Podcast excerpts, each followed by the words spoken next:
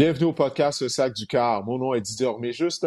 Cette semaine, je serai accompagné par euh, Danny Derivo. En compagnie de Danny, ben, on va parler des Alouettes puisque c'est la semaine des éliminatoires, du début des éliminatoires du côté de la Ligue canadienne. Les Alouettes qui seront à Hamilton dimanche dans le cadre de la demi-finale de l'Est pour y affronter les Tiger Cats de Danny, ben, on va faire un tour des rencontres qui ont retenu notre attention du côté de la NFL lors de la onzième semaine d'activité. Et plus tard, ben, il y a Marc-André Chaloux qui va venir se joindre à moi afin d'y aller, comme il le fait toutes les semaines, de ses conseils fantasy football en vue de la douzième semaine d'activité. Mais tout d'abord, Danny, bon, parlons euh, des Alouettes.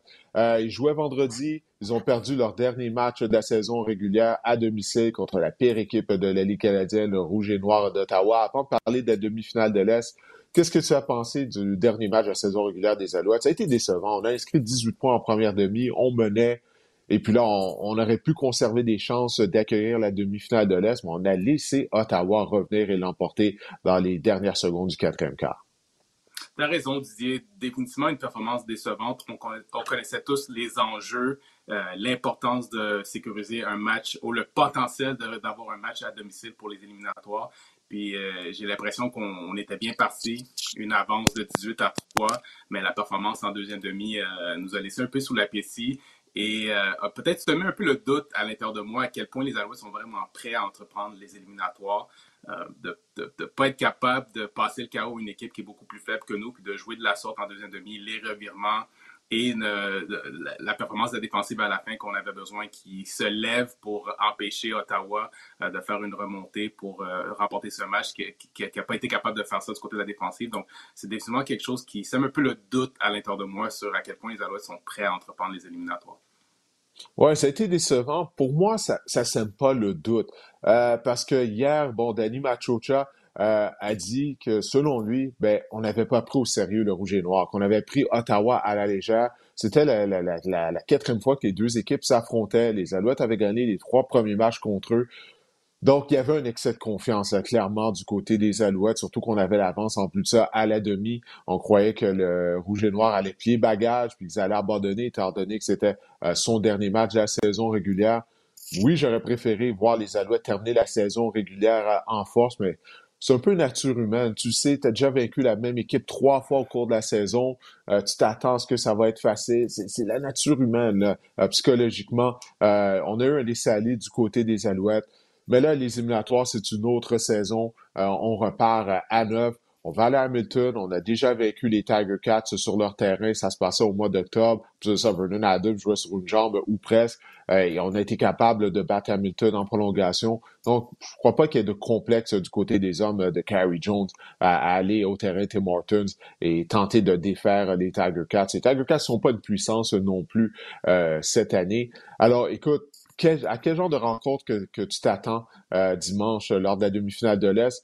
Puis, selon toi, qu'est-ce que les Alouettes, de moins une chose que les Alouettes doivent faire euh, s'ils espèrent l'emporter?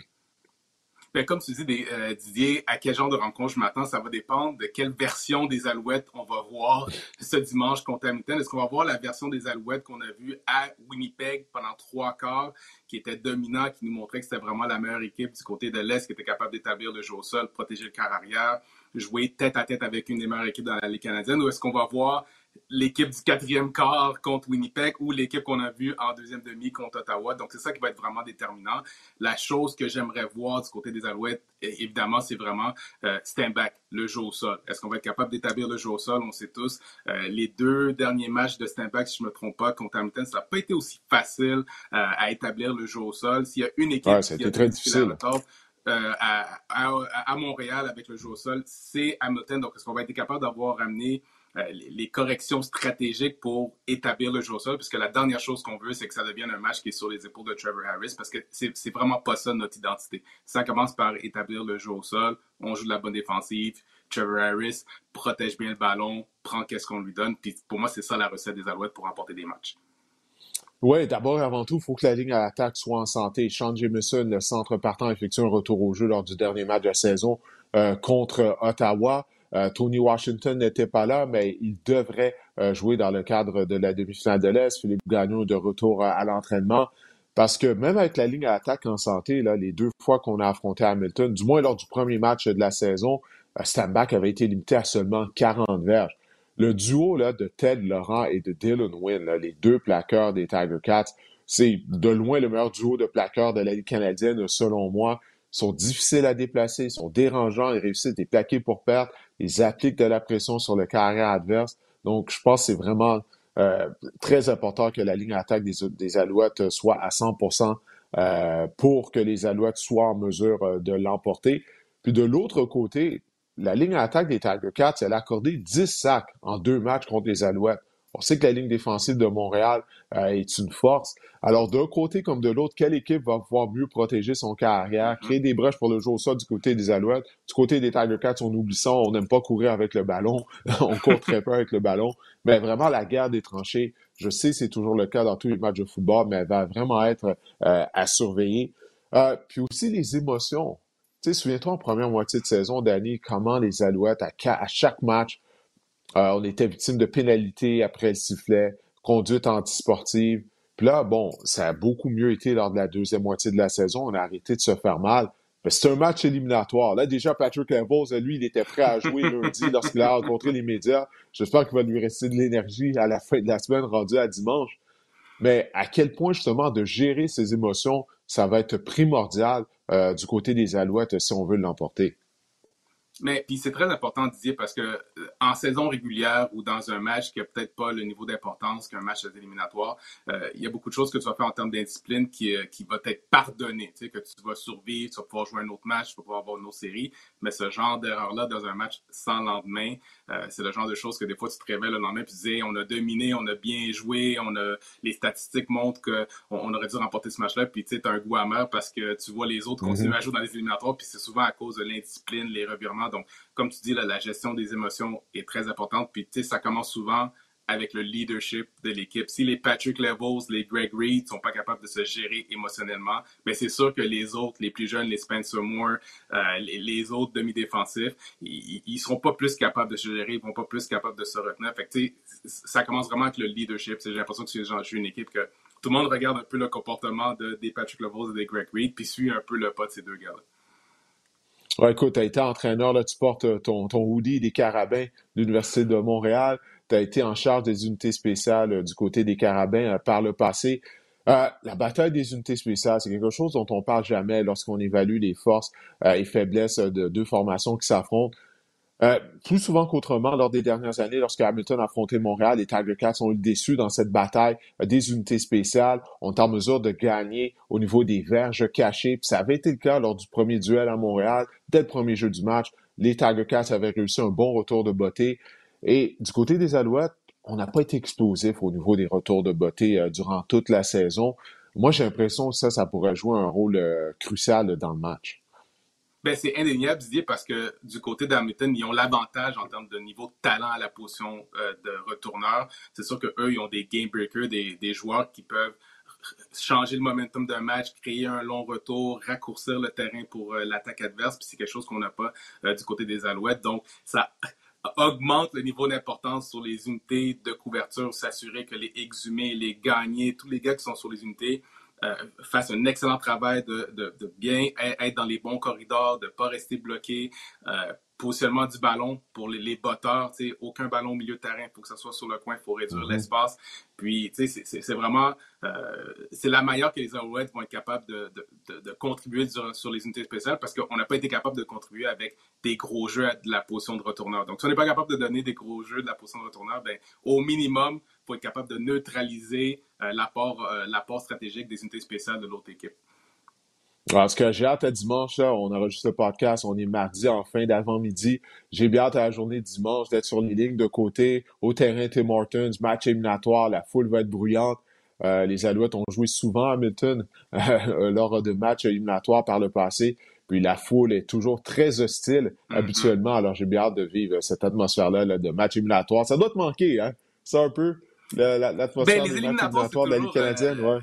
Tu sais, moi j'ai joué six ans dans la Ligue canadienne. Après ça, j'ai coaché trois ans euh, avec les Carabins. Puis euh, le mois de novembre, les fins de saison, ça a toujours été des, bons moments de souvenirs parce que j'ai souvent fait partie des équipes qui cheminaient et qui allaient bien dans les éliminatoires. Donc, c'est toujours un moment qui, te rappelle des très bons souvenirs puis c'est un moment excitant. Puis, tu sais, c'est le genre de moment qui, qui détermine souvent, qui solidifie souvent la, suite des choses, puis des moments que tu te rappelles pour toujours. Remporter un championnat, c'est pour toujours, puis c'est des opportunités qui ne reviennent pas. Donc, euh, c'est des bons moments que je me rappelle, puis j'espère que les, joueurs qui sont sur le terrain durant ces moments-là réalisent l'importance de ces moments-là, puis de, sécuriser ces opportunités, parce que c'est pas garanti qu'ils reviennent à chaque année. Oui, ça c'est bien dit. Alors, euh, la demi-finale de l'Est entre les Alouettes et, les Tiger Cats aura lieu dimanche dès 12h30 avec l'émission d'avant-match sur les ondes de RDS. Alors, bien sûr, Danny et moi, euh, on y sera. On fera partie de la diffusion de la rencontre en compagnie de Mathieu Prou, Bruno Epel, Pierre Vercheval et bien sûr David Arsenault à la description. Un rendez-vous à ne pas manquer. On va voir ces Alouettes pour faire un bout de chemin en éliminatoire. On va se tourner maintenant du côté de la NFL. Comme c'est le cas là, de, au cours des dernières semaines, encore une fois, il y a eu des surprises. Euh, clairement, il n'y a pas d'équipe dominante en ce moment, là, après 11 semaines d'activité euh, du côté de la NFL. On va commencer avec cette victoire des Colts d'Indianapolis qui ont, qui ont planté. Là. Il n'y a pas d'autre façon de le dire. Les Bills, le match avait lieu à Buffalo en plus. Euh, les Colts qui ont gagné 41 à 15. Bon, bien sûr, ce qu'on retient, c'est l'incroyable performance du demi à l'attaque des Colts d'Indianapolis, Jonathan Taylor, qui a gagné 185 verges au sol. Il a inscrit 5 touchés, oui, 5 touchés euh, au total. Danny, on est rendu, tu l'as dit, on est rendu au mois de novembre.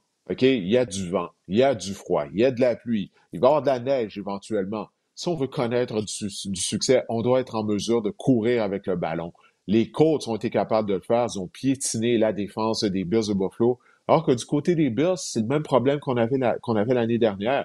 On sélectionne très peu de, courses et ça, ça fait en sorte qu'on ne peut pas contrôler le rythme de la rencontre.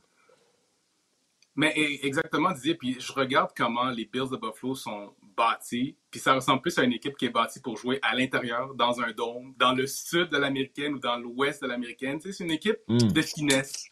Puis. c'est pas bon, ça, comme en Buffalo. Euh, exact. Toi, tu as joué en défensive. Puis le football de fin de saison, quand il faut que tu joues robuste, quand il fait froid, quand ça fait un petit peu plus mal, c'est un choix de jouer robuste. Puis il faut que tu prennes la décision, mhm. malgré le fait que ça va te faire un peu plus mal, ça va être un peu plus difficile, euh, de jouer ce genre de football-là. Puis j'ai l'impression qu'à Buffalo, comme tu dis, la guerre de tranchées, établir le jeu au sol ou défendre le jeu au sol, c'est un choix que les Bills de Buffalo ne sont pas prêts à faire. Donc, c'est très inquiétant considérant qu'on joue dans le nord-est américain, puis ça va toujours être comme ça à Buffalo en fin, de saison si tu veux aller loin dans les éliminatoires. Euh, les joueurs qui sont là présentement ne sont pas prêts à prendre la décision. Donc, ou bien tu déménages d'équipe, ou bien tu changes les joueurs qui sont dans ton alignement qui sont prêts à prendre cette décision de jouer ce brand de football-là. Écoute, moi, j'ai choisi les Bills afin de participer au Super Bowl. Je suis obligé de, de débarquer du bandwagon. J'ai pas le choix, Danny. Je ne peux pas endosser ça. Ben, Une équipe qui n'est pas capable d'arrêter de la course et qui n'est pas capable de courir. Puis Josh Allen ne connaît pas le même genre de saison qu'il avait eu en 2020. Puis toute la pression sur ses épaules parce que c'est lui le meilleur demi à l'attaque euh, du côté des Bills de Buffalo. Puis dans la NFL, je m'excuse, ah, c'est pas dans les rangs universitaires. Là. Lorsque tu es un super athlète à la position carrière, tu peux lui demander de passer le ballon, de courir, bref, d'être ton attaque au grand complet ça marche pas dans la NFL. Ça peut pas fonctionner de cette façon-là. Alors, le manque d'équilibre des Bills, ça m'inquiète beaucoup. Puis les Patriots, les Patriots sont de retour d'année. Ils sont en tête de la section, là, maintenant. Puis ils ont toujours pas joué contre les Bills. Il reste deux affrontements. Puis je sais pas ce que tu en penses, mais on dirait que les Patriots sont construits justement pour défaire Buffalo. Parce qu'on met sur le jeu au du côté de la Nouvelle-Angleterre avec le duo de Damien Harris et de Ramondre Stevenson, la grosse signe à l'attaque. Je sais pas ce que tu en penses, on dirait que les pattes sont construits sur mesure afin de donner du trouble aux Bills. je suis d'accord avec toi. Puis, Bill Belichick, qui voit qu'est-ce qui se passe du côté des Bills, moi, je suis sûr, à chaque semaine, il prend des notes, il clip des jeux, il regarde c'est quoi les forces, les faiblesses, puis il va jouer dans toutes les faiblesses des Bills de Buffalo dans les deux matchs qu'ils vont jouer. Donc, je suis sûr que Bill Belichick va avoir un plan très bien préparé pour protéger son jeune, son jeune carrière, puis jouer dans les forces des Patriots puis dans les faiblesses des Bills. Ouais, Josh Allen qui a été victime de cinq interceptions à ses trois derniers matchs. Alors, il va devoir mieux jouer, bien sûr, mais on va devoir trouver une façon de lui donner de l'aide. Comme je le dis, tout ne peut pas reposer sur ses épaules. Donc, dans, dans, une autre surprise, oui, qui a lieu dimanche, les Titans du Tennessee ont perdu 22 à 13 à domicile contre les Texans de Houston. Euh, Brandon Hill, oui, il a été victime de quatre interceptions. Mais est-ce que c'est Bon, oui, c'est une surprise, bien sûr. les Texans sont une des pires formations de la NFL, mais moi, je voyais ça venir, pas nécessairement de perdre contre Houston, mais qu'éventuellement, le Tennessee allait avoir des ennuis. Je sais qu'ils avaient une séquence de six victoires, euh, les hommes de Mike Vrabel, mais lors de leurs deux derniers matchs, OK, on avait vaincu les Rams de Los Angeles. Lors de ce match-là, on a gagné seulement 194 verges en attaque. La semaine suivante, on a gagné contre les Saints seulement 264 verges en attaque. On n'est pas en mesure de générer suffisamment d'attaques depuis la blessure à Derek Henry. Est-ce que tu t'inquiètes? Est-ce qu'il faut s'inquiéter pour les Titans du Tennessee? Tout à fait. Moi, je suis inquiet. Euh, à quel point ils vont être capables d'en revenir du fait qu'ils n'ont plus Derrick Henry, puis à quel point ils vont être capables de s'ajuster, ajuster leur identité euh, d'équipe. Puis comme tu décris, on remportait des matchs, mais on les remportait d'une manière qu'on peut dire qui est peut-être non soutenable avec l'efficacité de l'attaque, oui, on était capable de jouer bien défensivement. Puis là, on l'a vu, euh, c'est certainement pas une équipe qui peut remporter des matchs quand ils tirent de l'arrière ou quand il, crée, il se cause beaucoup de revirements. Donc, je pense qu'il y a quatre revirements de Hill. Il y en a un autre sur les unités spéciales. Euh, ouais, cinq au total. De gagner. Peu importe contre qui tu joues dans la NFL, ça va être très difficile de remporter des matchs. Puis, quand tu regardes la feuille de route des Titans présentement, on, on a eu des grosses victoires. Euh, les Bills, Kansas City, les Rams, les Saints, on a battu Indianapolis deux fois. Mais deux des trois défaites qu'on a, c'est contre les Jets puis c'est contre Houston. Donc, qu'est-ce qui se passe avec les, Titans? On est qui? On est-tu vraiment une équipe dominante qui aspire à remporter euh, les grands honneurs ou on est, on est une équipe qu'on ne sait jamais qu'est-ce qu'on va avoir, puis spécialement dans l'absence de, euh, de Derrick Henry, puis l'état de santé des receveurs de passe, AJ Brown, Julio Jones qui est absent. Euh, je suis pas certain qu'on peut dire que c'est cuit là, dans c'est cuit dans le four que les, Titans vont aller loin dans l'éliminatoire. Non, je pense qu'on a, des vrais problèmes du côté du Tennessee parce que comme tu dis, bon, les, les dernières victoires qu'on a eues, la défense avait vraiment été dominante, en particulier la ligne défensive menée par Jeffrey Simmons. Mais quand on avait perdu contre les Jets, AJ Brown et Julio Jones étaient absents. Donc là, Ryan Tannehill devait lancer le ballon des receveurs qui, avec les, lesquels il n'était pas très familier. On sait que la ligne à attaque des Titans euh, n'est pas très bonne en termes de protection. Ryan Tannehill est carrière qui a été victime du plus grand nombre de sacs du corps, euh, si je me souviens bien, depuis le début de la saison. Alors, Julio Jones est sur la liste des blessés, Derek Henry est blessé, puis AJ Brown, il n'est pas à 100%. On l'a vu quitter momentanément la rencontre, donc il joue en dépit de blessures euh, lui-même. Euh, j'ai pas l'impression que les choses vont s'améliorer pour les Titans. Là. Présentement, ils sont encore la première tête de série du côté de l'américaine. Ils ont une fiche quoi de 8 victoires et 3 défaites. Mm-hmm. euh, ben, j'ai bien hâte de voir ça. Là. Je pense que ça, ça peut être le début d'une mauvaise séquence pour les hommes de Mike Vrabel. Euh, à Kansas City, les Chiefs, ils ont défait les Cowboys de Dallas par la marque de 19 à 9. Écoute, si tu m'avais dit que les Chiefs allaient marquer seulement 19 points, ben, moi, je t'aurais dit, bon, ben, ils ont, perdu contre Dallas, mais les Cowboys ont été incapables d'inscrire un toucher. On a réussi seulement trois placements. On a eu des ennuis en termes de protection. La foule, clairement, du Red euh, dérangeait l'attaque des Cowboys de Dallas. Qu'est-ce que tu as retenu de cette rencontre? Ben, plusieurs choses. on, en parle souvent. Ça fait quatre semaines de suite que la défensive des Chiefs joue du très bon football, est capable de maintenir les attaques adverses à très peu de points. Euh, l'attaque de Kansas City qui joue un différent brand de football dans sa carrière, euh, Patrick Mahomes, je pense qu'il est moyen de au-dessus de 300 verges de passes par match, euh, une moyenne de par passe tentée de 8.1. Donc, on y allait avec les gros jeux. Dans les quatre dernières victoires, il y a juste un de ces matchs-là, celui contre les Raiders, qui a été un match où est-ce on a lancé beaucoup, on, a, on est allé avec le gros jeu. Sinon, on y va avec un autre brand de football offensivement du côté de l'attaque des Chiefs. Donc, c'est de bonne augure. On apprend à jouer un football différemment. Puis, du, du côté de Dallas, qu'est-ce que je constate, c'est que c'est une équipe avec le potentiel de l'attaque qui ne peut pas gagner un match si l'attaque ne se pointe pas. J'ai l'impression que l'attaque de Dallas, à plein régime, c'est une attaque qui vaut 35 à 40 points. À mi-régime, devrait valoir au moins 20 points. Donc, pour moi, c'est inexcusable de voir l'attaque de Dallas faire trois placements en bas de 10 points. Euh, il y a deux semaines contre Denver, je pense que c'était deux touchés, mais en fin de match au quatrième quart, quand c'était déjà fini. Donc, c'est une équipe qui ne devrait jamais performer en bas de 21 points avec tout le potentiel offensif euh, qu'il y a dans cette équipe-là. Ben oui, écoute, on tirait derrière 30 à 0 au quatrième quart contre les Broncos de Denver.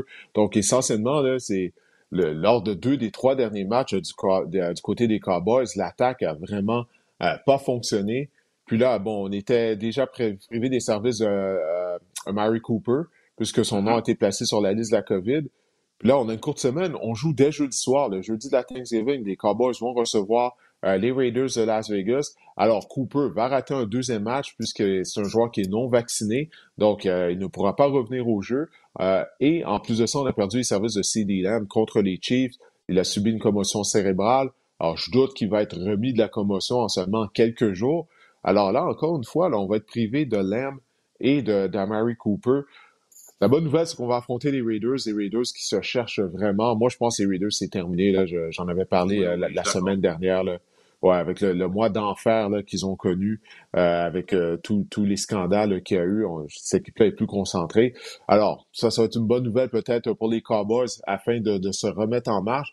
Mais je trouve ça un peu inquiétant, là. Deux contre-performances de l'attaque comme ça, comme tu l'as dit, une unité offensive qui regorge de talent, deux contre-performances en trois semaines. Euh, il y a raison de s'inquiéter un peu là, du côté des Cowboys. On va voir quel genre de performance ils vont offrir jeudi contre les Raiders. Euh, les Steelers de Pittsburgh affrontaient les Chargers dimanche soir. Ça a été un match complètement fou. Quatrième quart d'année, ça avait aucun bon mm-hmm. sens. Les Chargers ont finalement gagné par un marque de 41 à 37, mais pas moins de 41 points ont été inscrits au quatrième quart. Est-ce que tu as déjà vu un quatrième quart aussi fou? Moi, c'est un des quatrièmes quarts les plus fous euh, de mémoire là, que j'ai jamais vu. Absolument. C'est le genre de, pointage qu'on voit au quatrième quart qui est digne des matchs de Ligue canadienne. Des fois, les fins de match sont interminables. Puis dans du temps, avec Mark Tressman, on parlait de, le quatrième quart. C'est jamais fini tant que c'est pas fini. Mais de voir autant de points dans un match de la NFL, les revirements de situation, les points d'un côté, les points de l'autre, puis l'avance des, des Chargers qui, qui, qui avait de la misère à sécuriser. J'avais des flashbacks de Anthony Lynn euh, l'année dernière qui était incapable de sécuriser des victoires. Euh, mais ça donnait un bon spectacle. Ça donnait un très bon spectacle. Oui, non, ça pour ça, ça a été un match divertissant. C'est malheureux pour les Steelers parce que finalement, ils ont eu une bonne performance à la part de Ben Roethlisberger. Puis, euh, écoute, on n'a pas été en mesure là, de, l'emporter d'erreur de couverture à la fin du quatrième quart qui a laissé Mike Williams sans couvreur. Il était tout seul. Il a inscrit euh, un touché euh, facile. Austin Eckler, quatre touchés. On n'en parle pas beaucoup à cause de la performance de cinq touchés euh, de Jonathan Taylor. Il a connu un... Écoute, ces éliminatoires commencent aujourd'hui. Les Steelers n'y participeraient pas. Ils sont en huitième position du côté de l'association américaine. C'est croire quand les choses changent rapidement. C'est la même chose pour les Bills. Les Bills sont septièmes, détiennent la dernière place donnant accès aux éliminatoires. Mais il me semble qu'ils étaient, il y a quelques semaines, les Bills étaient la deuxième tête de série. Donc, quoi que les choses mm-hmm, changent mm-hmm. rapidement. Je ne sais pas qu'est-ce que tu en penses, mais on dirait qu'il n'y a pas d'équipe dominante. Présentement, du moins, en tout cas, il n'y a pas une équipe qui s'est qui est sortie de qui, qui, sort du lot du côté de la NFL, sur laquelle on peut dire à chaque semaine, hey, je sais que cette, équipe, cette équipe-là va se présenter, puis qu'elle va gagner son match. Je ne sais pas qu'est-ce que tu en penses, mais moi, d'une semaine à l'autre, je ne sais plus euh, sur quelle équipe euh, je devrais avoir confiance. Ben, je, je constate la même chose, puis tu sais, c'est une bonne chose parce que ça ajoute au spectacle. Peut-être c'est un signe de, de parité, c'est un signe que euh, les équipes sont, euh, sont proches une de l'autre, puis à chaque semaine, euh, le momentum peut changer en termes d'une à quel point une équipe peut remporter deux matchs de suite, perdre un match, un match surprise, puis changer la donne du côté des éliminatoires. Ça, ça, va rendre les choses intéressantes jusqu'à la fin de la saison, d'après moi. Ouais, ça, il n'y a aucun doute, parce que ça va de semaine en semaine une semaine, tu penses que telle équipe euh, est la meilleure équipe de la Ligue ou la meilleure équipe de sa section. La semaine suivante, elle se retrouve au troisième rang. Euh, les choses changent rapidement. Bref, il y a encore beaucoup de football à jouer. En plus de ça, il y a 17 matchs, une semaine de plus. Alors, on, va voir euh, qu'est-ce que ça va donner, mais on n'aura pas à attendre longtemps pour revoir les matchs, étant donné qu'il y a trois rencontres qui sont présentées jeudi, étant donné que c'est la semaine de l'Action grâce aux États-Unis. Alors, Danny, dis-moi, quelle a été ta surprise, justement, de la dernière semaine d'activité du côté de la NFL? Euh, moi, j'irais avec la performance des Eagles de Philadelphie, euh, hmm. avec leur niveau d'efficacité avec le jeu au sol contre les Saints de la Nouvelle-Orléans. Je m'attendais pas à ça. Je m'attendais à euh, peut-être qu'ils étaient aussi efficaces parce qu'ils n'avaient peut-être pas affronté une défensive aussi bonne que celle des Saints, mais de les voir faire avoir ce genre de succès contre une bonne défensive celle des Saints, je me dis peut-être que Philadelphie, c'est le genre d'équipe que s'ils sont capables de faire ça contre d'autres équipes ou que ce soit en fin de saison ou si jamais ils étaient capables de faire les éliminatoires, euh, ça, peut rendre les choses assez intéressantes pour une équipe quand une équipe comme Philadelphie court le ballon avec un haut niveau d'efficacité, jouer à keep away, euh, ça peut surprendre des équipes en fin de saison quand tu es capable de courir le ballon aussi bien. Est-ce que tu crois en Jalen Hurts? Est-ce que tu crois en l'attaque des Eagles de Philadelphie? Puisque oui, on court bien avec le ballon, court avec succès. Hurts a inscrit trois touchés au sol. Mais toutefois, c'est un cas arrière. encore une fois, il a passé pour moins de 200 verres. Ça fait plusieurs fois que ça arrive depuis le début de la saison. Est-ce que tu crois qu'on peut maintenir ça, ces succès-là, du côté des Eagles? Moi, j'ai vraiment des doutes. Est-ce que c'est assez pour remporter un Super Bowl? Ça reste à déterminer. Est-ce que c'est un brand de football, un système qui, qui peut être efficace? Oui, parce que c'est difficile à arrêter. Si tu n'es pas capable d'arrêter cette espèce de monstre à trois têtes, les deux porteurs de ballon, Jalen Hurst qui court, puis tu, tu perds la bataille de temps de possession, tu n'es pas capable de, de, sortir l'attaque du terrain, puis ils sont capables d'avancer le ballon de la sorte, ben, tu peux remporter des matchs de, cette façon-là. Fait que moi, jusqu'à ce que je vois que les équipes s'adaptent et sont capables d'arrêter euh, ce jeu au sol-là, euh, je, vais leur donner le bénéfice du doute que c'est une solution qui peut être efficace pour eux autres à long terme. Écoute, Jalen Hurts, ses 1, 2, 3, 4, quatre derniers matchs, son plus haut total de verges par la passe a été de 178 verges. Dimanche dernier, il a gagné seulement 147 verges. Écoute, puis après ça, ça fait 5, 6, 7. Donc, il a passé pour plus de 200 verges seulement une fois lors de ses sept derniers départs. Alors, à position carrière, tu dois connaître du succès avec ton bras quand même. C'est, ça qui fait en sorte que j'ai de la misère à croire aux Eagles. Je me dis, non, OK, oui, il joue bien présentement, mais éventuellement, euh, ça va arriver à une fin, de cette séquence-là, parce que je crois pas qu'on peut connaître du succès. Je sais que les Ravens ont eu du succès avec un carrière qui courait euh, beaucoup, mais quand même, Lamar était plus productif en tant que passeur. Oui, puis euh, peut-être que la question est juste parce qu'il n'a pas eu à le faire ne veut pas dire qu'il n'est pas capable de le faire. Présentement, ils sont tellement efficaces avec le jeu au sol qu'il n'y a peut-être pas tant besoin de lancer des matchs de 250 verges, 300 verges. Euh, reste à voir si jamais il affronte une équipe qui neutralise le jeu au sol, puis là, ça devient sur ses épaules, puis il faut qu'il lance le ballon 30 euh, fois, puis avec des hauts niveaux d'efficacité pour remporter un match, puis là, il a incapacité de le faire. là, je pourrais dire peut-être que c'est un carrière qui ne sera pas capable de, de lancer le ballon pour remporter des matchs. Oui, en tout cas, qu'est-ce qui augure bien pour les Eagles de Philadelphie, c'est qu'ils euh, ont un calendrier facile. Alors, ils pourraient peut-être se glisser en match d'après-saison. Bref, ils sont à surveiller définitivement d'ici à la fin euh, du calendrier régulier. Maintenant, quelle est ta déception de la 11e semaine d'activité? Plusieurs candidats en termes de déception, Dallas, Buffalo, Tennessee, mais j'ai l'impression que j'ai un penchant pour les Browns de Cleveland qui jouaient contre les Lions ah de Détroit Ouais, déçu. Ça a tout pris pour battre les euh, Lions, là. ça a tout pris. Euh, avais, oui, je comprends Baker Mayfield. Et il est amoché, il y a des blessures, mais Chubb était de retour. Euh, c'est une équipe sans victoire. C'est une équipe qui avait un carrière remplaçant. il était pas, les Lions sont pas très bons avec Jared Goff, mais encore pire avec Boyle, Tim je qui était le carrière ouais, Tim Doyle. Ça a tout pris pour euh, battre. Puis, on dirait que c'est une équipe, les, les, Browns de Cleveland, de qui on a toujours des attentes élevées. on, on s'attend toujours à ce qu'ils prennent la prochaine étape puis on est toujours un peu laissé sur notre appétit, puis on est toujours ramené au, fait que peut-être que ça sera toujours ce genre d'équipe-là, qui nous donne des espoirs, mais qui prennent jamais cette prochaine étape-là. Euh, donc, déçu de voir euh, les, les, Browns remporter un match contre les Lions Détroit. Là, seulement, je pense que c'était 13 à 10 contre une équipe euh, qui n'a pas gagné puis qui joue avec un, carrière remplaçant. Ouais, écoute, Baker Mayfield, il est magané, hein, ennuyé par plusieurs blessures. Moi, je comprends pas pourquoi on continue de l'envoyer dans la mêlée. Là. Si j'étais Kevin, Kevin Stefanski, l'entraîneur-chef des Browns, je me dis, il me semble que Case Keenum, de toute façon, même lorsque Baker Mayfield est en pleine santé, il n'y a pas une grande différence entre lui et Case Keenum, tant que ça. Donc, pourquoi on n'envoie pas Case Keenum euh, dans la mêlée? Euh, là, on s'en est tiré contre les Lions, mais imagine-toi si on avait dû perdre cette rencontre-là. En tout cas, j'ai hâte de voir si éventuellement on va pas y aller d'un changement de, de, de, carrière à Cleveland, justement afin de laisser Mayfield récupérer un peu, de, se remettre de, ses blessures. Euh, maintenant, quelle est ta réaction excessive, ton overreaction à la suite de la, semaine 11? My overreaction, c'est je prédis un Super Bowl Tampa Bay, Nouvelle-Angleterre. Ah oui, oh, nice. Ah, c'est bon, ça, c'est bon.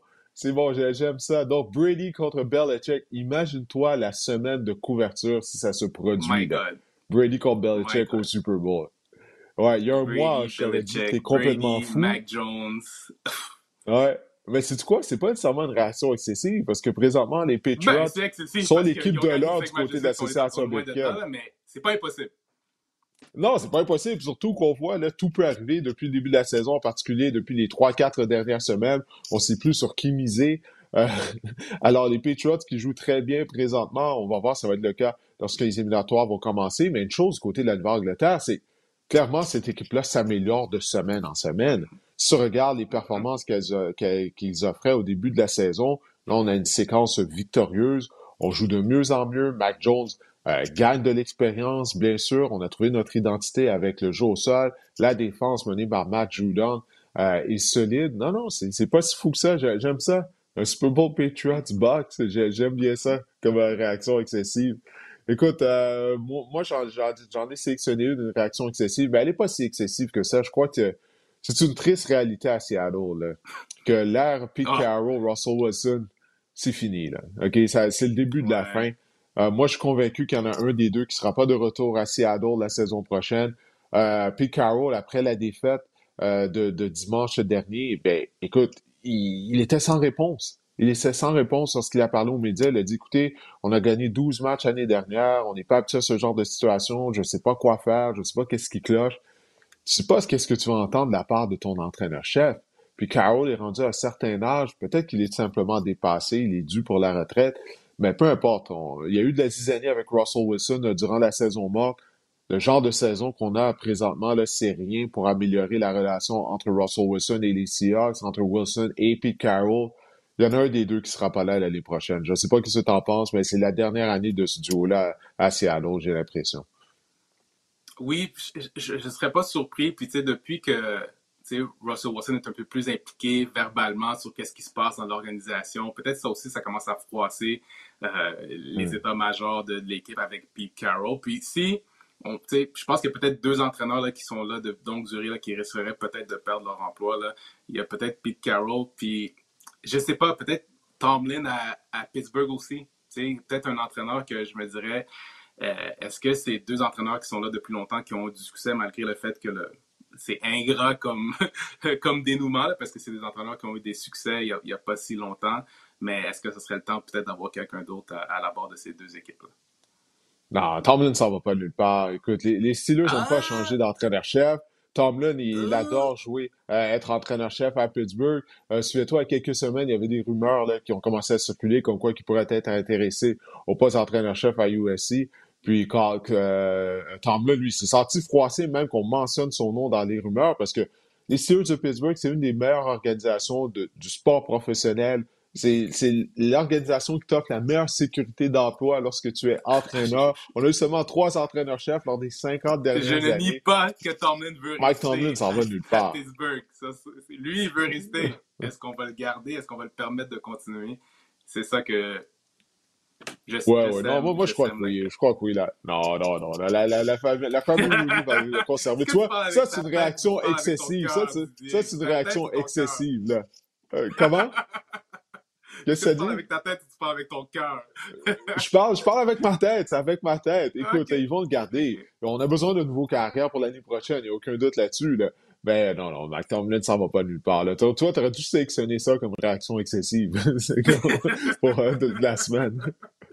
bon, ben écoute, sur ce, euh, Danny, je vais te laisser y aller. Euh, je te remercie de ton passage au podcast. Tu affiches tes couleurs. On va voir si ton ancienne équipe, les Carabins, eh bien, seront en mesure euh, d'accéder au match de la Coupe euh, Vanier. Passe-moi une fête journée, Danny. Puis écoute, on se voit jeudi, euh, étant donné qu'on va présenter les trois matchs de l'Action de grâce américaine.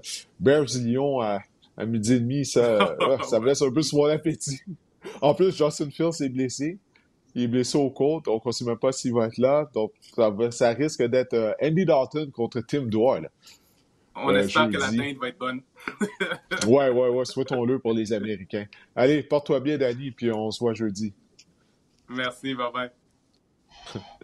Alors, mettons, on va accueillir euh, Marc-André euh, Chaloux. Marc-André, ce ne sera pas un gros match au niveau du fantasy football, ce duel-là entre les Bears et les Lions. Non. Jeudi. non, non, non, non, non, non. Mais je vais vous parler d'un receveur de passe des Bears, par exemple. Ah oui, aujourd'hui, tu en as un. Sans ben vous ben, écoute, allons-y. Ben oui, ben regarde, allons-y tout de suite avec tes recommandations. Fantasy, est-ce que Cam Newton t'a convaincu, Didier? Convaincu de quoi? qu'il était un, excellent corps et surtout un excellent corps fantasy, en tout cas. Ben, écoute, euh, il a été responsable de quoi? De deux ou trois touchés là, contre, contre Washington. Euh, pas été très productif en termes de verge. Deux touchés par la passe, un touché au sol. Euh, donc, Cam Newton, vraiment, c'est intéressant. Moi, je saute dans le train de Cam Newton, Didier. Euh, selon moi, il est un ajout essentiel pour les gens qui ont, par exemple, Pat Mahomes euh, en semaine de congé dans leur pool.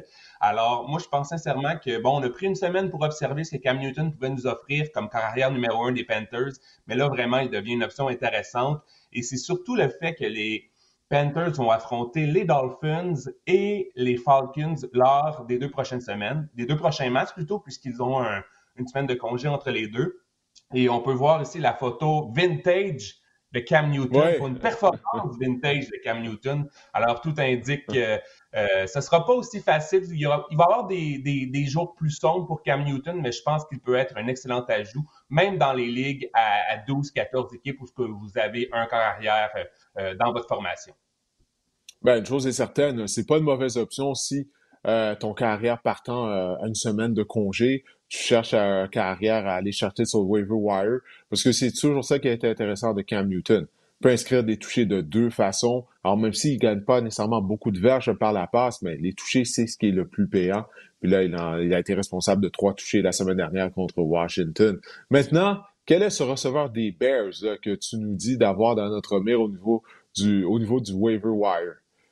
Je vais vous parler de deux receveurs qui sont encore disponibles dans plus de la moitié ou près de la moitié des ligues fantasy et je comprends pas ça, Didier. Je vais vous parler de Darnell Mooney qui vraiment est en train de d'éclore, d'émerger de l'attaque des Bears en ce moment. Il a été ciblé 16 fois contre les Ravens par Justin Fields et les tu en as parlé tantôt. Euh, Daniel Mooney a inscrit 18 points fantasy en format standard dimanche. Il en avait inscrit 17,6 euh, le match précédent le match précédent. Il est impliqué dans l'attaque des Bears. Personnellement, il est en train de devenir la cible de prédilection, le receveur numéro un, tranquillement pas vite, de, l'attaque des Bears. Euh, Allen Robinson, il faut dire qu'il n'a pas disputé la rencontre, la dernière rencontre contre les Ravens, mais je pense sincèrement que Daniel Mooney est en train vraiment de s'établir comme une, une cible de choix qu'on comme une euh, vraiment la pierre angulaire, ben, pas une pierre angulaire parce que c'est vraiment le carrière, mais vraiment comme un receveur numéro un des Bears et ça pour des années. Je pense même sincèrement, si on veut extrapoler, on veut voir l'avenir, je pense que Allen Robinson, ses jours sont peut-être comptés euh, dans l'uniforme des Bears et je pense, je pense que Darian Mooney euh, l'année prochaine, dans, dans, le futur, va prendre vraiment la relève. Et les Bears, tu l'as dit, affrontent les, les Lions de Détroit ce jeudi. Donc, on se demande peut-être euh, si Allen Robinson va être en mesure de disputer la rencontre. La semaine de congé ou de préparation a été courte. Donc, Darnell Mooney est non seulement euh, une excellente option, mais vous devez l'insérer dans votre formation euh, cette semaine fantasy. Il va être payant. Ouais, écoute, je sais pas pour le long terme, mais définitivement pour cette semaine, j'avoue que c'est un bon choix. S'il est disponible dans les ligues, la défense des Lions qui est pitoyable, Bon, Andy Dalton devrait obtenir le départ euh, si jamais Justin Fields n'est pas remis euh, de sa blessure au cours. Et euh, écoute, Andy Dalton demeure en carrière professionnelle. Là, on fait plusieurs blagues à ses dépens, mais c'est quand même un vétéran. Alors, face à la défense des Lions, écoute, s'il est ciblé encore 16 fois par la force des choses, il va, il va avoir de bonnes statistiques. Alors, si quelqu'un est mal prêt à la position de receveur ou qu'un receveur est à une semaine de congé, ouais, j'avoue, c'est, c'est pas une mauvaise option Daryl Mooney. Maintenant, quel a été ciblé au moins huit fois dans, lors des trois dernières semaines aussi. Je veux dire, il y a vraiment une progression dans son cas. Il est impliqué. Il y a une ascension qui s'en vient en ce moment. Ouais. Ouais. ouais, Il fait partie intégrale du, plan de match de Matt Nagy. Matt, Nagy, soit dit en passant, les partisans du Soldier Field euh, dimanche dernier scandaient Fire Nagy, Fire Nagy. Alors, ça m'a dit que ça va pas bien pour les Bears. Euh, maintenant, quel est ce deuxième receveur de passe que tu aimerais nous suggérer? Elijah Moore des Jets de New York, vraiment, lui aussi, il est disponible dans près de la moitié des ligues fantasy. Je comprends pas pourquoi. Je veux dire, la grande éclosion, elle est en train de se passer sous nos yeux. Dans le cas d'Elijah Moore, euh, il a été ciblé 31 fois en quatre matchs. Et la semaine dernière, vraiment, ça a été euh, son meilleur match en carrière dans la NFL. 141 verges, un touché, 20 points fantasy. Et vraiment, Elijah Moore, et ce qui est impressionnant dans son cas, c'est qu'il fait avec, il l'a fait avec trois carrières. Josh Johnson, Mike White et maintenant Joe Flacco. Euh, donc vraiment, il est, euh, peu importe le corps, on peut commencer à penser à insérer avec confiance dans notre formation Elijah Moore. Il faut dire aussi que les Jets cette semaine affrontent les Texans de Houston, donc il a vraiment hmm. un potentiel énorme et je pense même au-delà de cette semaine à Elijah Moore, euh, vraiment un potentiel intéressant. Et la seule petite chose qui m'inquiète dans son cas, c'est qu'il n'a pas réussi à faire de bons matchs avec Zach Wilson au poste de quart. Et on sait que Zach Wilson, lorsqu'il sera en mesure de revenir, ben c'est lui qui va, euh, qui va prendre la position de carrière chez les Jets. Ça reste à voir, mais pour l'instant, Elijah Moore, vraiment une option intéressante, voire essentielle pour vous, prioritaire, un ajout prioritaire pour votre équipe fantasy. Ouais, je suis bien d'accord avec toi. Elijah Moore, receveur recrue, c'est un joueur qui est explosif. Mais comme tu l'as dit, il semble pas avoir de chimie avec Zach Wilson. Alors, ça souhaitait que, j'arrive pas à y croire, mais ça souhaitait que Joe Flacco obtienne le départ contre Houston. Encore une fois, Joe Flacco, comme je disais au sujet d'Andy Dalton, c'est sa carrière professionnelle, OK? Si c'est ton carrière partant, ton carrière numéro un, c'est sûr que tu veux passer à ce stade de sa carrière, mais il en demeure pas moins que, on l'a vu, l'attaque des Jets avec Flacco commande, elle était mieux qu'elle ne l'avait été lors des deux derniers matchs. Euh, avec euh, Mike White euh, comme carrière partant. Alors, écoute, il a ciblé... J'ai un ami fan des Ravens qui m'a déjà dit que Joe Flacco, à une certaine époque, avait le meilleur bras de la ligue. J'ai jamais été d'accord avec lui. Mais. ben, écoute, il avait tout un bras. Il fut un temps, là, il avait tout un bras. Puis je me souviens de ses forces, c'est qu'il il est en mesure de décocher de longues passes avec précision et doigté. Souviens-toi, j'oublie là. Euh, le, nom, du receveur là, qui m'échappe, euh, les Ravens, lorsqu'ils ont gagné le Super Bowl, ils avaient un receveur, qui était très rapide, très explosif.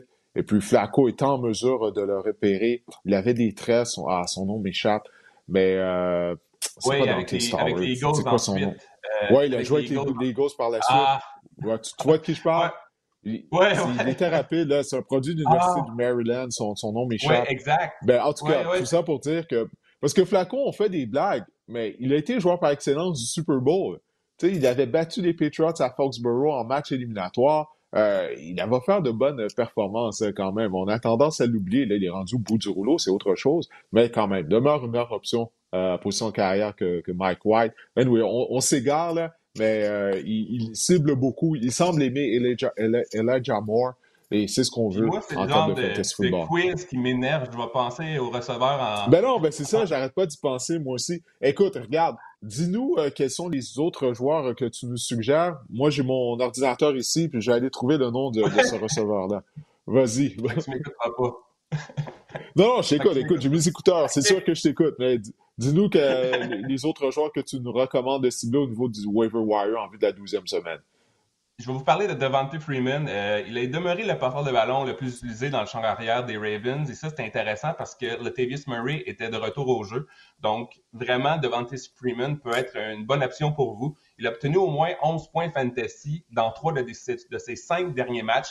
Et surtout, il a été euh, le porteur de ballon de prédilection des Ravens à la porte des buts dans la zone payante. Donc, Devante Freeman, je pense qu'à long terme, peut avoir une certaine euh, valeur si on parle de, de porteur de ballon numéro 2 ou de flex, de pivot dans, dans certains de vos pools. Je vais vous parler de Cedric Wilson. Tu en as parlé tantôt avec Danny. CD Lamb est présentement dans le protocole des commotions, ne devrait pas être en mesure de jouer la rencontre de jeudi. Et tu as parlé d'Amari Cooper aussi, qui ratera, lui, c'est confirmé qu'il ratera la rencontre. Donc, il, il, reste Michael Gallup et Cedric Wilson qui devraient, qui devraient être les, euh, les deux receveurs euh, dans l'attaque des Cowboys contre les Raiders. Donc, Cedric Wilson est un ajout pour les gens désespérés à la recherche de receveurs qui pourraient être productifs cette semaine. Et je voulais te parler de Kadarius Tony hier, qui a été, ben hier on enregistre mardi, donc lundi, qui a été ciblé 12 fois par Daniel Jones et il a été vraiment utilisé lors de troisième et quatrième essais régulièrement. On sent qu'il y a une chimie qui s'installe entre Tony et euh, Daniel Jones. Il faut dire, par exemple, que Kadarius Tony a quitté le match au quatrième quart. Peut-être surveiller son état de santé cette semaine, mais en format PPR, je pense qu'à long terme, euh, d'ici la fin de la saison, il pourrait être une option intéressante pour les gens qui sont bon. On dit PPR là, pour ceux, c'est les, les, on accorde des points pour les attraper. Euh, un point supplémentaire. Je pense que Kadarius Tony peut être une option viable dans votre cas. Moi, j'aime le talent de Carter Stoney. on l'a vu à quelques reprises durant le match de lundi soir contre les Buccaneers de Tampa Bay. Il a vraiment des changements de direction foudroyants. Il était tout un joueur pour les Gators de l'Université Florida l'année dernière. Moi, j'aime son talent, en tout cas pour le long terme au niveau du fantasy football pour les années à venir. Je pense qu'il va être un joueur d'impact. J'ai trouvé le nom de l'ancien receveur ah. des Ravens et des Eagles qui était un marchand de vitesse qui nous échappe. T'es prêt? Ouais. C'est Torrey Smith. Torrey Smith. Torrey Smith. Ah. Ben oui. je voyais son visage même dans ma tête. Je le voyais sur le terrain. Il portait le numéro 82, mais c'est son nom qui m'échappait. Ouais, c'était Torrey Smith. À l'époque, euh, Flacco le rejoignait là, sur des longues passes, sur des bombes. À l'époque, le bon vieux temps. Alors maintenant, Écoute, tu nous proposes euh, maintenant des, porteurs de ballon. Tu aimerais mettre l'emphase sur des euh, demi à l'attaque qui pourraient avoir un impact d'ici à la fin de la saison du fantasy football. Dans la langue de Shakespeare, on dit des potentiels league winners au niveau euh, chez les porteurs de hmm. ballon. Moi aussi, vous avez parlé des Eagles tantôt. J'ai apprécié le commentaire en tant que fan des Eagles de Danny. Moi, je vais vous parler des Eagles aussi. Je vais vous parler de Miles Sanders. T'as pas aimé le bien, par contre? Pas je vais vous parler de Miles Sanders qui pourrait vraiment euh, vous être utile euh, dans les prochaines semaines chez les Eagles. Euh, on voit vraiment le changement de philosophie des Eagles en, des Eagles en cours de saison. On utilise énormément de jeux au sol. On utilise le jeu au, sol à outrance. Et lors de son retour la semaine dernière, Miles Sanders a obtenu 94 verges, 5,9 verges par course. Et tu as parlé du calendrier favorable et facile des Eagles lors des prochaines semaines. Ben, je peux vous le dévoiler. Ils affrontent deux fois les Giants, deux fois Washington, une fois les Cowboys et une fois les Jets. Donc, je pense que c'est une hmm. équipe qui, qui va continuer à courir euh, énormément au sol. On, sait également que Jordan Howard a quitté le match blessé euh, lors du dernier match. Donc, je m'attends à avoir peut-être une attaque au sol avec bon, Jalen Hurts euh, au poste de corps et comme porteur de ballon, mais vraiment Miles Sanders prendre davantage de place dans l'attaque au sol des Eagles d'ici la fin de la saison. C'est un joueur un peu oublié. Miles Sanders, présentement, il revient d'une blessure, mais je pense qu'il pourrait être utile prochainement pour vous. Il me semble que j'ai lu que c'était déjà confirmé qu'Howard n'allait pas jouer la semaine prochaine. Il me semble que, j'ai vu ça passer sur Twitter. Mais Sanders, pour moi, est de loin le demi à l'attaque le plus talentueux dans le chariot des. C'est malheureux pour lui qu'au début de la saison, on courait pas avec le ballon. Là, du moment qu'il s'est blessé, on a changé notre philosophie.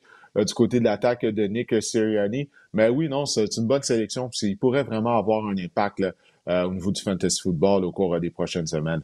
Maintenant, quel est l'autre demi à l'attaque que tu, nous suggères d'avoir dans notre radar? un joueur qui est bourré de talent du côté des Lions de Détroit, mais qui probablement demandé sur sa liste au Père Noël avoir d'autres joueurs talentueux ou un corps potable autour de lui. DeAndre Swift, euh, honnêtement, ce qu'on se rend compte avec DeAndre Swift, DeAndre Swift, c'est que peu importe l'adversaire, il est dominant au point de vue fantasy. Il est immunisé euh, vraiment euh, au niveau de l'adversaire. Il faut dire qu'il a inscrit plus de 12 points fantasy dans 5 de ses 6 derniers matchs. Et prochainement, les Lions affrontent Chicago, Minnesota, Arizona dans les prochaines semaines. Ce ne sont pas des défenses étanches. Ce sont trois défenses dans le dernier tiers de la NFL en ce moment contre l'attaque au sol. Donc, DeAndre Swift, en plus, il a de bonnes mains en situation de passe, euh, même si les Lions tirent de l'arrière, parce qu'ils vont tirer de l'arrière, parce qu'il y aura des, calories vides euh, du côté des trois. Et DeAndre Swift, vraiment, puis ce qu'on a vu également cette semaine, c'est que même malgré le retour au jeu de Jamal Williams, ben, c'est DeAndre Swift qui a vraiment eu euh, euh, vraiment toutes les portées, toutes les occasions dans le charrière des Lions. Donc, je pense que Dandre Swift peut être une option vraiment intéressante pour vous lors des prochaines semaines. Il pourrait s'avérer vraiment euh, une des clés de votre succès dans les prochaines semaines, voire jusqu'en éliminatoire. Oui, DeAndre Swift est de loin le joueur le plus, le plus talentueux là, du côté de l'attaque des Lions de Détroit. comme tu l'as dit, peut produire en tant que receveur, euh, pauvre lui, là. C'est dommage qu'il joue pour les Lions. il est vraiment tout un joueur de football. C'est un demi à l'attaque qui est complet. Moi, je l'aime beaucoup. Mais euh, écoute, en termes de fantasy football, il est productif et ouais, il devrait être en mesure de donner un coup de main euh, à ses propriétaires. Maintenant, quel est le troisième demi à l'attaque que tu as dans ta mire, que tu crois qu'il pourra devenir un joueur d'impact au cours des prochaines semaines? On n'a pas le choix de parler de James Conner, je pense, Didier. Hein. Je pense sincèrement hmm. cette, cette, saison, si vous l'avez repêché, ben félicitations, puisque vous l'avez repêché loin. Puis il est présentement deuxième dans la NFL. Au il a relancé sa carrière. C'est tout simplement incroyable. Les deuxièmes dans la NFL, derrière Jonathan Taylor, qui en a 13, et on s'entend que Jonathan Taylor a vraiment connu une, semaine vraiment euh, explosive avec quatre touchés au sol. Donc, euh, vraiment, James Conner connaît toute une saison. Il a inscrit au moins 12 points fantasy dans ses cinq derniers matchs. Donc, il représente pour vous un excellent plancher. Et avec Chase Edmund sur la liste des blessés pour encore un petit bout, euh, vraiment, James Conner, c'est vraiment le porteur de ballon numéro un des Cardinals. Les Cardinals représentent une attaque assez dynamique. Il est utilisé à outrance dans la zone payante à la porte des buts. Donc, il pourrait être aussi l'une des clés de vos succès euh, potentiellement dans les prochaines semaines. Donc, James Conner, si vous, vous l'avez repêché pour être un porteur de ballon numéro 2, voire un pivot, et vraiment, il vous, il vous donne une production numéro 1. Donc, James Conner, pour, les, euh, pour ses propriétaires fantasy, représente une excellente option euh, dans les prochaines semaines. James Conner, qui est vraiment un joueur transformé cette année comparativement euh, à la, au, James Conner qu'on avait vu l'année dernière avec les Steelers de Pittsburgh. Je sais que la ligne à attaque avait des ennuis en termes de blocage lors du jeu au sol, mais Conner était vraiment arrivé dans une forme resplendissante au camp euh, des Cardinals Arizona, a perdu du poids, semble plus svelte que l'année dernière lorsqu'il avait l'air lourd, là, semblait lourd lorsqu'il courait avec le ballon. Dès la première semaine d'activité, je suis comme, mon Dieu, c'est qui ça, le numéro 6? Et puis, il n'a pas arrêté depuis le début de la saison. Comme tu as dit, il fait du bon travail durant l'absence de, euh, Chase Edmonds. Il partage le champ arrière avec Benjamin qui est là, mais il est l'option numéro un. Alors, euh, écoute, les Cardinals continuent bien jouer, là, même sans Kyler Murray. J'ai bien de voir quand est-ce Murray va revenir au jeu, mais écoute, euh, il semble qu'il n'y a pas de problème. Même avec Colt McCoy, on est en mesure d'aller d'une bonne performance contre les Seahawks de Seattle dimanche dernier. Colt McCoy dans le top 10 des carrières fantasy cette semaine. C'est ça. Oui, ouais, la seule chose, il n'est pas constant. il n'est pas constant la semaine précédente. Ça avait été difficile. Alors, si vous êtes désespéré à la position de carrière, peut-être aller le chercher, mais est-ce que tu es prêt à l'endosser, Colt McCoy? non, pas du tout non, pas du tout. Hein, c'est ça. C'est ce que je pensais. Bon, on va voir quand aussi, top 5. Est-ce que je pourrais l'endosser? Pas du tout. Non, non, c'est ça. Puis en plus, les Saints ont donné une prolongation de contrat à, à Taysom Hill. Donc, euh, mais je sais pas pourquoi on lui donne un gros contrat comme ça, puis on l'utilise pas à la position de carrière. Euh, c'est ça, là, qui me laisse perplexe. On peut parler des Broncos aussi, là, qui, ont, qui ont donné des contrats à tous leurs receveurs de passe. Euh, même Cortland Sutton, qui a été chercher un contrat créatif contrat, puis en termes de production cette saison, il a été blessé l'an dernier, mais j'ai été surpris de voir le montant qu'on lui a accordé pour le, genre de production qu'il nous a offert cette saison. Ouais, ben, il n'y a pas un carrière vraiment Teddy Bridgewater qui peut l'aider. Euh, euh, Sutton, c'est un, gros receveur de passe, un gros cabaret, il va réussir à les attraper contestés dans les zones profondes. Puis Teddy Bridgewater, on sait, lui, il aime ça décocher des, de courtes passes. Bref, on a besoin de nouveaux carrières euh, du côté des Broncos. C'est peut-être à la demande d'Aaron Rodgers qui ont fait ça aussi, ou euh, Russell Wilson. Ouais, ah, ah comment? C'est peut-être à la demande de, Aaron Rodgers ou Russell Wilson. Là, que, donc, tu vois de prédiction déjà? tu vas peut-être voir Rodgers ou Russell Wilson dans l'uniforme des Broncos? Je pense que les Broncos vont être dans le, dans le derby, en tout cas pour, pour un carrière, ouais, non, ça, il n'y a aucun doute là-dessus. Ils n'ont pas le choix. Là. Ça fait combien d'années que ça dure? Puis au niveau des carrières euh, qui vont être disponibles au repêchage, c'est pas euh, une grande cuvée cette année, disons. Ouais, c'est mince. Bon, ben parfait. Écoute, Marc-André, je te remercie euh, de ta visite hebdomadaire au podcast pour les gens qui nous ont regardés via YouTube ou qui ont téléchargé l'épisode du podcast, bon, on vous remercie. On espère que cet épisode vous a plu. Et Marc-André et moi, on sera de retour la semaine prochaine. Allez, on se reparle dans, ben, dans, dans 7 jours, oui, la semaine prochaine, mardi prochain.